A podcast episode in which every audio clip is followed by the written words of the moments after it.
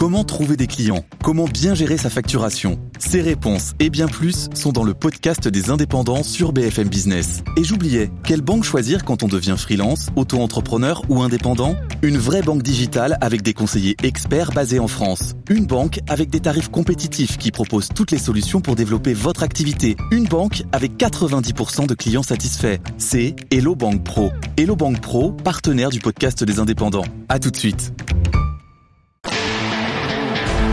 BFM Business.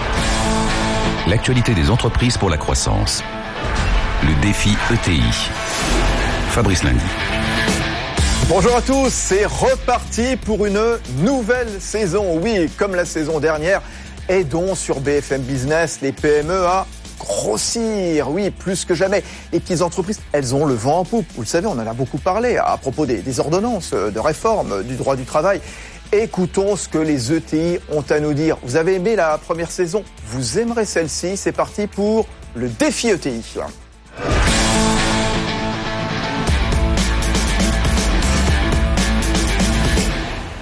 Oui, c'est ces ETI qui, euh, comme la saison dernière, eh bien, vont venir vous parler, vous raconter leur histoire, vous donner des conseils également pour euh, grossir.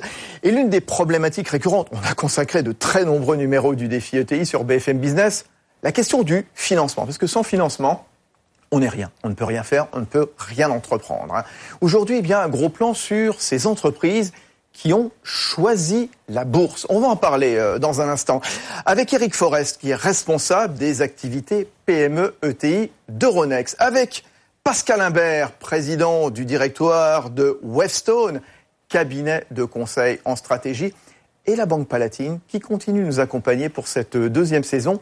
Véronique Rondet-Brézard est avec nous. Bonjour Véronique. Bonjour Fabrice. Vous êtes directrice des opérations financières à la Banque Palatine. De quoi parle-t-on? Parce que c'est vrai, quand on parle de financement, la panoplie, elle est large. Alors peut-être pas assez large, hein, pas toujours large. Alors il y a les banques, bien sûr, il y a la PPI, il y a le private equity, il y a la dette privée, et donc la bourse. hein. Alors la bourse est effectivement une des bonnes solutions de financement en fonds propres des, entreprises, hein, notamment PME, ETI. Quelques chiffres. Euh, la cote euh, parisienne aujourd'hui, enfin française, est constituée d'environ 550 sociétés euh, PME, ETI cotées. C'est 80% de la cote. Alors en capitalisation, effectivement, c'est quand même beaucoup moins, c'est 10%. Mais enfin, 550, ça fait euh, 10% à peu près des entreprises euh, PME françaises qui sont cotées euh, en bourse, enfin ETI plutôt. Euh, si l'on regarde du côté des flux entrants, hein, donc des sociétés qui, s'introduisent en bourse, on a un flux euh, qui est de l'ordre de 15, 20, 25 euh, entreprises qui rentrent euh, tous les ans. C'est pas considérable, ça pourrait être, euh, ça pourrait être davantage. Maintenant, sur les montants levés, on a 4-5 milliards d'euros par an, tout compris, de levés, donc de, de financés par, par la bourse entre les sociétés qui entrent en bourse et celles qui sont déjà en bourse et qui viennent lever de l'argent pour continuer à financer leur croissance. On, va redévelopper ça, évidemment, tout ça dans un instant, avec vous notamment, Véronique Rondet-Brézard. Mais d'un mot, les avantages et les inconvénients de choisir la bourse pour une ETI. Alors l'avantage principal, c'est de, venir financer sa croissance, de venir financer son, son développement. La bourse est un remarquable vecteur d'accélération de la croissance. Le deuxième euh, avantage également assez considérable, c'est de pouvoir faire de la liquidité. Donc pour la société, pour le chef d'entreprise qui a monté sa société, qui veut bah, rendre un peu liquide son patrimoine, désintéresser des minoritaires. Troisième très fort avantage, c'est la visibilité que vous donne euh, la bourse hein, dans, Notoriété, l'environnement, la ça, on notoriété. demandera à Pascal Imbert de Webstone. Voilà, absolument. Et puis un autre avantage non négligeable, c'est quand vous cherchez à attirer des profils de qualité, Ouais. euh, le fait de rentrer euh, dans une entreprise cotée vous donne accès à des modes de rémunération euh, assez, euh, assez avantageux, assez, assez positifs. Voilà. Vous m'avez pas cité d'inconvénients. Il y en a probablement, on y reviendra. Juste un mot quand même. Ça a un coût. Ça, on, on reviendra dans le détail. Ça coûte cher ou pas, une intro en bourse? Une intro en bourse réussie, ça coûte euh, entre 4 et 6% du montant des fonds levés. Bon, Véronique Rondet-Brézard, vous allez euh, vous asseoir à votre place. On va vous retrouver euh, dans un instant. Véronique Rondet-Brézard de la Banque Palatine, qu'on va retrouver avec Eric Forest et puis Pascal Imbert, juste après le portrait de Webstone, la boîte qu'il dirige, portrait signé Erwan Morris. Vous vous souvenez tous de WannaCry au printemps dernier. Renault, FedEx ou l'opérateur espagnol Telefonica paralysés par ce virus informatique planétaire. prêt à débarquer dans les boîtes avec son commando de spécialistes, Wavestone, un cabinet français de conseil en stratégie qui coach des entreprises parfois démunies en matière d'attaque virale. Mais Wavestone, né du rapprochement entre Solucom et les activités européennes de Kurt Salmon à l'été 2016, ce n'est pas que ça. Avec ses 2500 collaborateurs répartis dans une dizaine de pays, le cabinet accompagne les plus grandes sociétés dans leur transformation numérique, dans leur métier et dans leur expansion géographique. Un secteur du conseil qui a le vent en poupe en ce moment il faut séduire hein, pour attirer de nouveaux collaborateurs. Wavestone multiplie donc ses efforts. Dans la foulée de sa création, le cabinet intègre le top 5 du classement des Great Place to Work, les entreprises de plus de 500 salariés dans lesquelles il fait bon travailler. Pour y parvenir, Wavestone a repensé jusqu'à l'aménagement de ses bureaux, poussé le télétravail et s'est doté d'un accélérateur de start-up. Séduction aussi vis-à-vis -vis des investisseurs qui ont fait quadrupler l'action Wavestone en 4 ans. À l'horizon 2021, Wavestone veut donc faire de sa marque le numéro 1 de la transformation digitale en France, accélérer son influence à l'étranger et atteindre les 500 millions d'euros de chiffre d'affaires.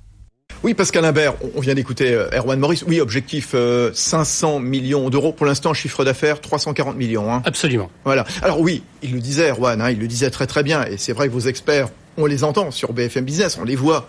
Chaque fois que malheureusement il y a une attaque euh, informatique, c'est vrai que vous ne manquez pas d'activité quand on voit l'explosion des attaques informatiques. Et en général, le peu de préparation des boîtes concernées. C'est ça le souci aussi. Hein. Oui, notre notre boulot, c'est d'aider euh, les sociétés à réagir face à ce type euh, d'attaque, mais surtout de les aider à se préparer, à mettre en place tous les processus, toutes les technologies qui vont permettre d'être mieux protégés. Sachant que la cybersécurité, ce n'est qu'une des facettes de notre activité. Et euh, en ce qui concerne, je dirais, l'entrée dans le monde numérique, il y a de nombreuses autres facettes telles que effectivement la transformation digitale, le lancement de nouveaux services, l'adaptation du fonctionnement interne des entreprises, le développement vers de nouveaux marchés, puisqu'on voit euh, que petit à petit les frontières entre les différentes industries sont en train de s'effacer pour voir des opérateurs télécoms se lancer dans la banque, ah, bah, voir euh, les banques se lancer hier dans l'assurance, aujourd'hui euh, sur de sur de nouveaux marchés. Donc c'est notre métier que d'accompagner toutes ces transformations, toutes ces mutations. juste, je reviens sur les attaques informatiques. Qu'est-ce qui est encore le plus vulnérable Plutôt les PME justement? C'est à qui on s'adresse notamment dans ce défi ETI, les ETI aussi? Euh, Oui, on a beaucoup parlé des, des, des attaques vis-à-vis des grandes entreprises, mais les grandes entreprises ont les moyens de se, de se défendre. Petit à petit, elles ont pris euh, le, le, le, sujet à bras-le-corps et elles sont en train de remonter très rapidement leur euh, niveau de, de, de sécurité. Euh, je pense que le deuxième, euh, deuxième effet de la cybersécurité, ça va être beaucoup plus largement, effectivement, l'ensemble des PME qui, elles, n'ont pas les moyens.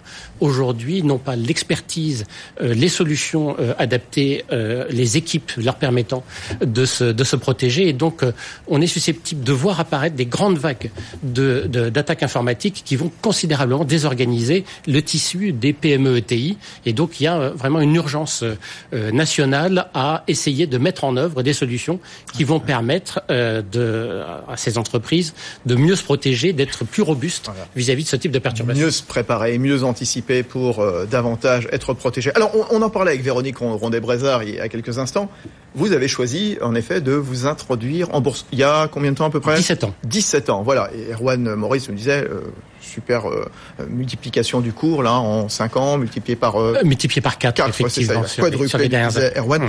Pourquoi vous avez choisi la bourse? La croissance. La croissance, quand nous avons choisi euh, de nous introduire en bourse, la société avait une dizaine d'années d'existence. nous avions réussi euh, le début de notre parcours, mais un parcours euh, très sage, très prudent.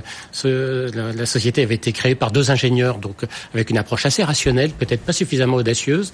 Et nous sommes rendus compte que nous étions sur un, très très bon marché, un marché sur lequel les besoins étaient promis à une très forte croissance. On n'a pas été démenti par la suite. Et on avait besoin de mettre un, nouveau moteur dans le dans le dans l'entreprise, de mettre un lion dans le dans le moteur, comme on disait à une époque. Euh, la bourse nous a paru être le, le meilleur choix, et notamment c'était un choix qui nous permettait de euh, mettre en œuvre une stratégie beaucoup plus ambitieuse, beaucoup plus euh, offensive, sans perdre les rênes de l'entreprise. Je pense que c'est un des grands avantages de la bourse. La, bourse ne vous impose pas votre stratégie, c'est à vous de vendre votre stratégie aux investisseurs, mais vous pouvez, vous pouvez conduire votre, votre stratégie, votre projet d'entreprise tel que vous l'entendez. Voilà, coché justement dans la liste des, avantages, euh, liste qu'on a commencé à, à dresser grâce à Véronique Rondet-Breza. Eric Forest, responsable des activités, donc PME, ETI chez Euronext, donc l'opérateur évidemment pas représenter de la Bourse de Paris et bien d'autres euh, villes en Europe, capitales en Europe. C'est évidemment un outil important. Pourquoi venir en bourse? Allez, racontez-nous justement, allez, faites-nous justement eh bien, la, promo. Alors, sans, redire ce que Véronique expliquait tout à l'heure, je crois que la principale raison de venir en bourse, c'est le financement effectivement de la croissance. Pascal le rappelait, forte croissance, besoin de financement et liberté dans ces financements également on va pas vous donner de chiffres, mais quand même, depuis 2013, les PME ETI cotées en bourse, c'est celles qui nous ont rejointes, c'est plus de 18 milliards d'euros qui ont été levés, tous produits confondus, actions et obligations. On commence à être dans des montants significatifs. Ça permet de financer de la R&D, du développement, de l'acquisition, de l'international, de la production, etc. Donc c'est vraiment la première raison de venir. La deuxième, Pascal le rappelait, on l'entend énormément, c'est cette liberté. Et finalement, on garde le contrôle puisqu'en face de vous, vous aurez effectivement des actionnaires, mais qui sont des actionnaires minoritaires, pris individuellement, et qui vous accompagnent dans, cette, dans ces levées de fonds, dans le financement, mais qui n'ont pas pour, euh, on va dire, vocation ou pour objectif d'être un gérant, notamment dans euh, la stratégie et la gestion au quotidien de l'entreprise. Donc on est, le chef d'entreprise et son équipe restent vraiment aux manettes de l'entreprise. Alors, ils ont des comptes à rendre, ils ont des comptes à rendre en matière de communication, en matière de transparence, d'explication de leur stratégie, mais c'est bien normal face à des investisseurs qui les aident à financer cette croissance et ce développement. Véronique Rondet-Brézard, donc euh, directrice des opérations financières de la Banque Palatine, qui nous accompagne pour cette deuxième saison du défi ETI. La bourse, elle vient combler un manque? Elle vient combler un manque, elle vient offrir une solution de, de, de financement qui, comme on l'a dit euh, déjà de reprise, est une solution qui permet vraiment d'accélérer la croissance. Puis après, il y a un effet euh, boule de neige, euh, éventuellement euh, très, très vertueux. Quand vous êtes en bourse, vous êtes plus visible, vous avez une, une crédibilité meilleure et par conséquent, vos autres prêteurs potentiels vont avoir envie encore de vous prêter davantage. Donc il y a vraiment cercle vertueux. Un, un, cercle vertueux indéniable. on parle de TI, on parle de TI sur ce plateau. Je pense que la bourse a aussi un autre avantage pour des PME. On a un beau vivier de PME qui rentrent en bourse, qui ne sont pas encore des ETI, et on sait tous que le passage de la PME à l'ETI n'est pas, est parfois pas si simple que ça. Je suis intimement persuadé que la bourse aide ces PME aussi à franchir l'étape ETI. D'abord parce qu'elle leur permet de trouver les moyens de financement, parce qu'elle les oblige à se structurer, puisque pour être en bourse, effectivement, il faut avoir un minima structuré son entreprise, il faut l'avoir organisée sans doute un petit peu différemment. Donc finalement, les étapes nécessaires pour le passage à l'ETI sont sans doute simplifiées lorsqu'on est en bourse. Grâce à la bourse, ouais. Ça vous a apporté, vous, chez Webstone, Pascal Imbert, visibilité, notoriété, justement, le fait de venir en bourse hein? La, bourse a tout changé pour, euh, pour Webstone. Ça a effectivement euh, permis une accélération de la croissance au-delà même de ce que nous imaginions quand nous avons pris la, la, la décision. Pourquoi, au-delà du financement, premier avantage, c'est effectivement la crédibilité et la visibilité vis-à-vis de nos clients. Quand on est une petite entreprise, quand on a besoin de se faire euh, référencer par des très grands comptes, quand on a besoin d'être crédible vis-à-vis de très grandes entreprises qui vont parfois vous confier les clés de leur, euh, de leur stratégie, le fait d'être coté en bourse, c'est quelque chose qui accélère énormément l'accès au marché. Premier, premier avantage. Deuxième avantage, nous sommes un people business, hein, le métier du conseil.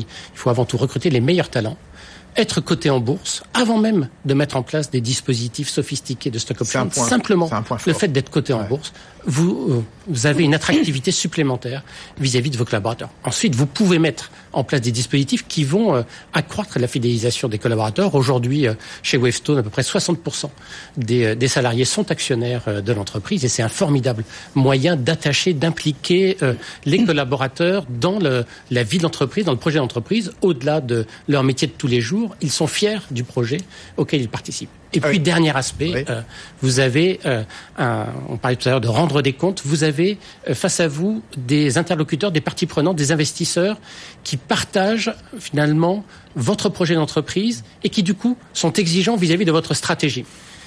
Une entreprise qui n'est pas cotée ou une entreprise qui a simplement un fonds de private equity euh, à son capital n'a pas beaucoup d'interlocuteurs avec lesquels parler de sa stratégie, parler de la réussite de son projet d'entreprise. Vous êtes coté en bourse, vous avez tout un écosystème, des investisseurs euh, institutionnels en particulier. Qui vous challenge un peu Qui nous challenge, qui nous euh, Et ça vous permet de vous remettre en question. Ils nous font un benchmark permanent, vous disent, vous dites mais votre stratégie là c'est trop compliqué, on n'y comprend rien. Et ça fait du bien pour un chef d'entreprise d'avoir ce, ce, regard sans concession qui est apporté par des investisseurs. Éric Forest et, Véronique Lorsqu'on parle de communication financière, le mot financier ne veut pas dire comptable. Donc lorsqu'une entreprise cotée communique avec le marché, ça ne se limite pas à la publication de ses comptes et, le commentaire de ses comptes, mais ça, ça va aussi beaucoup plus loin. C'est une présentation de sa stratégie, c'est expliquer ce qu'elle est en train de On faire. On rentre en conversation quelque part. et, et je rejoins l'idée de benchmark, c'est-à-dire qu'en face de vous, les gérants, les investisseurs, les analystes suivent par définition plusieurs sociétés du même secteur. Donc ils vont aussi vous challenger par rapport à ce qu'ils voient chez vos confrères ou vos concurrents ou vos compétiteurs. Donc je pense qu'il y a aussi un, avantage par rapport à ça d'avoir finalement un, retour de son et d'image sur ce qui peut se passer globalement dans le secteur, en tout cas dans la façon dont le secteur est vu par les investisseurs et les analystes. Véronique Rondé-Brézard. Juste un mot, c'est vrai que c'est une saine pression structurante, on, va dire, mais le, point très très important, c'est qu'effectivement, alors l'entreprise, elle doit créer un une confiance dans la durée avec ses investisseurs, avec son, son environnement. Mais ce qui, est, ce qui est fondamental pour le chef d'entreprise, c'est qu'il conserve son indépendance. Et pour moi, ça, c'est absolument clé. Dans les autres schémas, justement, type private equity, les décisions stratégiques doivent être partagé souvent. Et voilà, donc euh, là, euh, vous avez une pression du marché que vous entendez, mais vous continuez d'avancer en fonction de vos convictions. Et normalement, enfin, ça peut très très bien fonctionner. Vous avez de très belles histoires boursières. Hein. Euh, Weston en est bah, Voilà, par exemple, hein, et son effet sur ces cinq dernières années. Simplement, Pascal Imbert, avant d'en arriver en 2017, il hein, faut revenir au début de ce siècle, justement, pour votre intro en bourse. Bon, une fois que vous décidez d'y aller, alors vous avez compris les avantages, vous nous les avez expliqués, mais hum. Est-ce que ça a pu être un moment, le parcours du combattant? Quelles difficultés vous avez euh, rencontrées?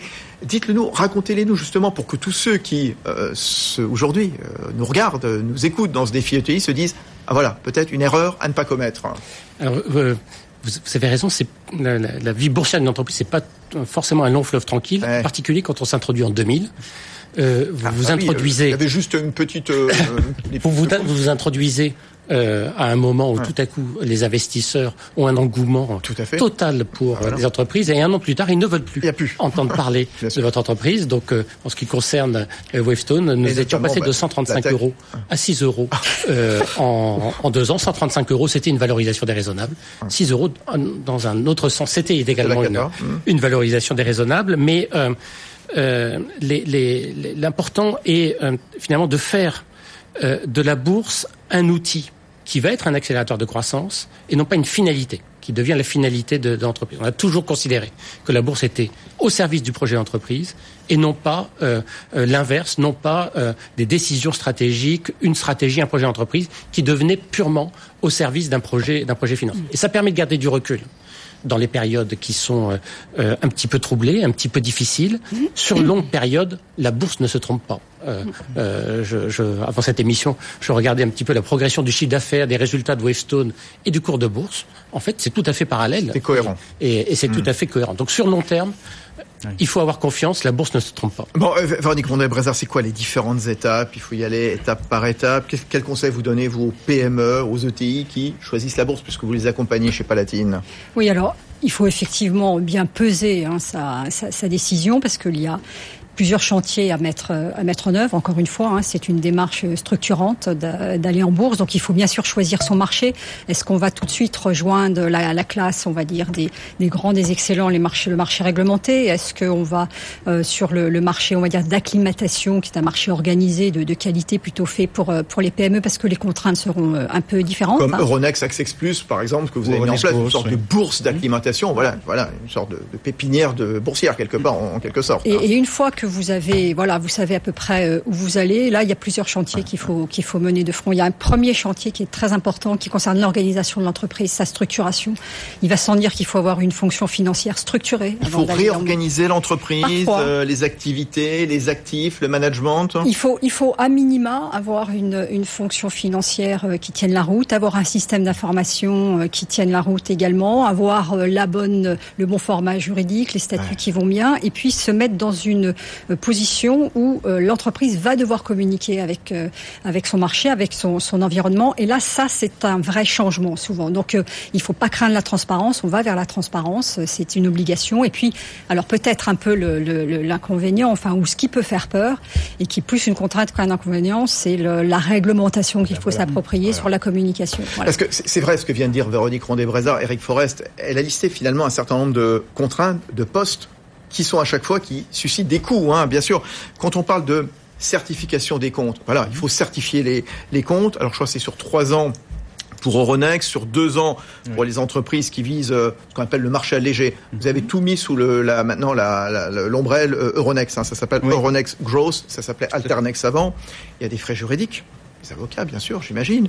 Euh, réorganisation de l'entreprise, quand il y en a une, tout ça, ça coûte la communication, bien sûr, le roadshow, c'est-à-dire la, tournée pour se faire connaître, évidemment, des investisseurs, les frais de cotation, vous allez nous en parler, le rôle des banques, coûte cher. Vous allez nous dire combien aussi, Véronique. Bon, au total, euh, ça coûte combien une intro en bourse, Eric Forest? On, on, ne doit en centaines de millions, millions. on va en fourchette, puisqu'en fait, il y a aussi une corrélation très forte avec les montants levés. C'est-à-dire, c'est un pourcentage des montants levés. Donc, le donner en, en absolu en euros n'aurait pas beaucoup de sens. Quel pourcentage des fonds levés en général C'est entre alors pour les plus petites opérations, on va aller jusqu'à 10%, tout compris. Et puis c'est entre 5 et 10%, voilà, le coût d'une introduction en bourse. Mais c'est le coût de la liberté, c'est le coût de lever des fonds propres ne perdons pas de vue, des fonds par définition qui ne sont pas remboursables, on n'est pas sur de la dette, et c'est un engagement sur la durée. Ensuite, une fois qu'on est coté, les coûts n'ont plus rien à voir. Oui. On change complètement de, dimension, c'est-à-dire que lorsqu'une opération euh, secondaire a lieu, une augmentation de capital, une émission obligataire, on n'a plus rien à voir, on est sur quelques pourcents. Euh, les coûts de cotation eux-mêmes, les coûts de Ronex, par exemple, pour donner une illustration, les, les PME ETI cotées, plus de 60% d'entre elles payent moins de 10 000 euros par an à Euronext, donc on est dans le domaine Bien sûr, c'est de l'argent, mais on n'est pas sur des montants rédhibitoires. Et puis surtout, au-delà des coûts, c'est qu'est-ce qu'on met en face hum. C'est quoi le retour sur investissement Qu'est-ce qu'on met en face de ces 5 à 10 la, la, bourse, elle est intéressante. À partir de quel montant de levée Alors, il y, a, il y a, des règles qui font qu'on peut venir à partir de 2 millions et demi sur nos marchés, mais je crois que si c'est juste pour lever 2 millions et demi et ne plus utiliser la bourse après, non. on risque de créer beaucoup de frustration au sein de l'entreprise, parce que les contraintes vont devenir fortes. Donc moi, je considère que à partir du moment où on commence à avoir un flottant aux alentours, donc placé sur le marché autour de 10 millions d'euros, la bourse prend tout son sens. Alors, encore une fois, avant, on a des opérations qui sont des premières étapes, et c'est très bien en première étape, mais qui sont suivies d'autres. Si vous me permettez, je voudrais juste revenir sur un point extrêmement important dans venir en bourse pour le dirigeant. Il y a le process d'introduction en bourse, Véronique l'a bien expliqué, avec différents chantiers, différentes étapes qui, qui sont très structurées. Ce dont on s'est rendu compte, c'est qu'il y a aussi en amont de ce process, il faut que le dirigeant puisse prendre du recul sur qu'est-ce que ça veut dire être coté sur la durée. Quelles vont être mes contraintes demain, mais pas seulement les contraintes réglementaires. Qu'est-ce que ça change en tant que manager? Est-ce que demain, je vais manager mes équipes de la même façon parce que je suis coté? Et donc, c'est par rapport à ça qu'on a créé sur Euronext, lancé pardon, chez Euronext depuis maintenant un peu plus de deux ans et demi, des programmes de formation autour des marchés financiers, indépendamment de toute opération. Donc on n'est pas en train de préparer l'introduction en bourse, mais juste de proposer à des dirigeants de s'acclimater finalement. Qu'est-ce que ça veut dire demain si je viens en bourse? Hum. Vous, vous, euh, vous avez levé euh, oui. combien, euh, Pascal Imbert, nous, nous avions, nous avons levé en fait au moment où nous sommes introduits en bourse un petit peu moins de 10 millions d'euros. Ouais. C'est pas énorme, mais ça a tout changé pour l'entreprise parce que ça a permis de d'initier une stratégie de croissance euh, externe qui a permis ensuite d'alimenter la croissance sur une très longue période. Je voulais réagir euh, sur euh, ce que, les, les, les, les coûts de cotation. Il ne faut pas se mentir quand on englobe l'ensemble des coûts, et les coûts d'Euronext sont tout à fait marginal dans le, dans le, tout à fait marginaux dans l'équation, on est en train de parler de euh, 300 000 à 500 000 euros par an à investir en communication en financière, voilà, en, en, en, comptabilité, en certification des comptes, en euh, etc. Mmh. Mais c'est pas très euh, c'est pas très important finalement d'essayer de minimiser ce coût. Ce qui est surtout important, c'est d'arriver à maximiser les avantages. Et, et, moi, je lutte un petit peu contre euh, l'approche qui consisterait à dire ce côté en bourse, ça coûte, c'est pas très cher. Ouais, donc euh, c'est rédhibitoire. Mais, euh, ouais, mais handicap. Non, vous dites allez-y. Il faut mettre les moyens. C'est un véritable mmh. investissement et euh, mettre tout ce qui mettre en œuvre tout ce qui va permettre effectivement d'en tirer un maximum d'avantages. Ouais, le, le, rôle des banques quand même, c'est pas le plus gros poste quand même, le, les banques hein, finalement entre le conseil, le montage de l'opération, la gestion des titres, la vente de titres, hein, Véronique. Alors si, si tout à fait. Au, au départ, c'est le, c'est ça fait partie du rôle d'une banque d'accompagner. C'est une mission de conseil. Hein, pendant vous accompagnez la société pendant six mois, euh, le temps de voilà la mettre. C'est un rôle de, de, de chef d'orchestre parce que vous avez beaucoup de compétences qui, interviennent hein, autour d'une introduction en bourse. Vous avez, on a dit, le, on a des chantiers comptables, des chantiers juridiques, des chantiers de communication financière, bien sûr des analystes, et puis après le nerf de la guerre sont les vendeurs. Donc tout ça, ça. Mais effectivement, moi, je pense que bon, le sujet coût, c'est un sujet, mais vous ne faites pas, vous ne levez pas de fonds euh, propres sans le moindre coût. Si vous, vous allez sur le private equity, ça vous coûtera également cher d'une autre façon. Moi, je pense que sur les, les peut-être plus que les coûts, il faut avoir en tête que vous venez en bourse, il faut que les dirigeants, parce que les PME et ETI, ce sont, ce sont les dirigeants qui viennent euh, vendre leur stratégie, qui viennent communiquer leur vision, qui viennent convaincre. C'est peut-être le temps que eux doivent allouer et doivent trouver à allouer euh, pour une vie boursière réussie. Oui, pour, pour, terminer avec vous, Eric euh, Forest, responsable des activités PME ETI, donc euh, d'Euronext. On a vu, c'était début septembre, votre président, donc Stéphane Boujna, installé des bureaux donc oui. d'Euronext hein, en Allemagne, en Suisse, en Italie, en Espagne pour attirer les jeunes entreprises de la tech, hein, de, de, technologie. En ce moment, il y a à peu près 350 entreprises côté. dans le domaine de la techno, des médias, des télécoms, des, de la science de la vie, etc. Bon, même si c'est important qu'il y ait une volonté de faire une sorte de Nasdaq européen, c'est quand même pas uniquement la cible hein, quand vous cherchez à attirer non, des PME. C'est pas uniquement pas. ce compartiment. Hein. Absolument pas. Bon. Même si évidemment les entreprises technologiques ont, ont besoin de façon relativement récurrente d'argent pour supporter leur très forte croissance et le, notamment leur recherche et développement, mais évidemment que non. Notre notre tropisme n'est pas seulement sur les entreprises technologiques et nous nous accueillons en bourse des entreprises de, de domaines d'économie plus traditionnels, on va mmh. dire. Et, et, et, Dieu merci, la bourse est là aussi pour financer l'ensemble de l'économie et pas seulement des jeunes prometteuses, et à certes, mais start-up technologiques. Elles viennent s'introduire chez vous, chez, chez Euronext, Eric Forest hein. À quel rythme, pardon Ouais, elles viennent s'introduire. Véronique le disait tout à l'heure, on a depuis depuis 2013 à, à, Paris, je ne parle que d'Euronext Paris, nous avons accueilli, pour être très précis, 104 PME ETI, mmh. ce qui est une belle progression par rapport à à, à ce qu'on constatait avant. Maintenant, l'histoire n'est pas finie et j'ai pour ambition également d'en accueillir davantage. Vos objectifs, Il y a de combien alors? On n'a pas d'objectif chiffré. Parce que vous multipliez quand même toutes sortes de oui, produits mais... justement pour attirer les Bien entreprises, sûr. ça soit voilà. Euronext Family Business, euh, que ça soit donc en effet, on parlait tout à l'heure de Euronext Access mmh. Plus, par exemple, voilà. Donc c'est vraiment PME, ETI, venez chez nous. Alors hein. mon objectif, c'est pas un objectif de non introduction en bourse. L'objectif que, que je donne à mes équipes, c'est que tout chef d'entreprise qui se trouve face à des besoins de financement, en fonds propres notamment, lorsqu'il examine les champs des possibles, il est la bourse dans ces champs des possibles. Voilà. On aura déjà franchi une énorme étape. Si tout chef d'entreprise qui doit faire face à une levée de fonds, met la bourse dans les champs des possibles. Après, c'est sa décision. Et à quand un Nasdaq européen souhaité par le président de la République, par Emmanuel Macron, quand il était à Bercy hein? Alors, nous sommes vraiment en plein dans ce Nasdaq européen avec l'ouverture des quatre nouveaux pays et nous y croyons vraiment. Euronext peut devenir ce consolidateur et cette plateforme européenne pour les entreprises technologiques. Donc, vous nous avez tous dit, venez en bourse. Hein. Il n'y a pas d'inconvénient a priori? Il y a des quelques contraintes, mais qui sont très largement contrebalancées par de vrais avantages. Bon, c'est très bien. Merci à vous. C'était bien, voilà, ce premier numéro de la deuxième saison du défi ETI.